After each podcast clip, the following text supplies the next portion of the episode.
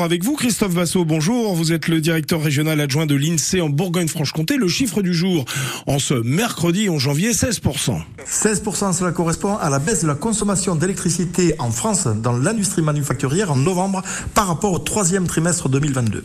Euh, donc c'est une tendance qui se poursuit parce que déjà en octobre, il y avait une baisse de 13% de, de, la consommation.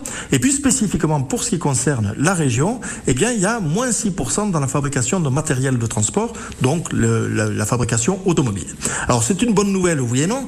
Ça traduit une modification des comportements. Hein. On est dans le cadre de la sobriété énergétique en lien avec la forte hausse des prix, mais aussi une baisse de la production industrielle.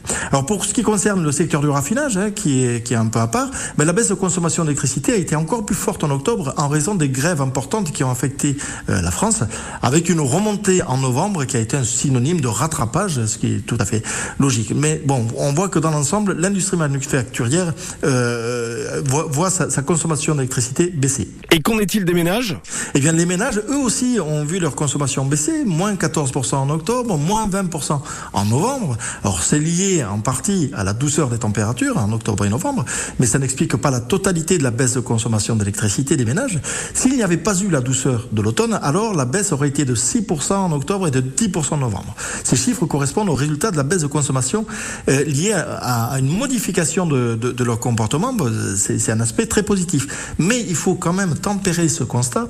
La hausse du prix de l'électricité est aussi un déterminant important dans le comportement des ménages qui sont amenés à arbitrer leurs dépenses pour équilibrer leur budget.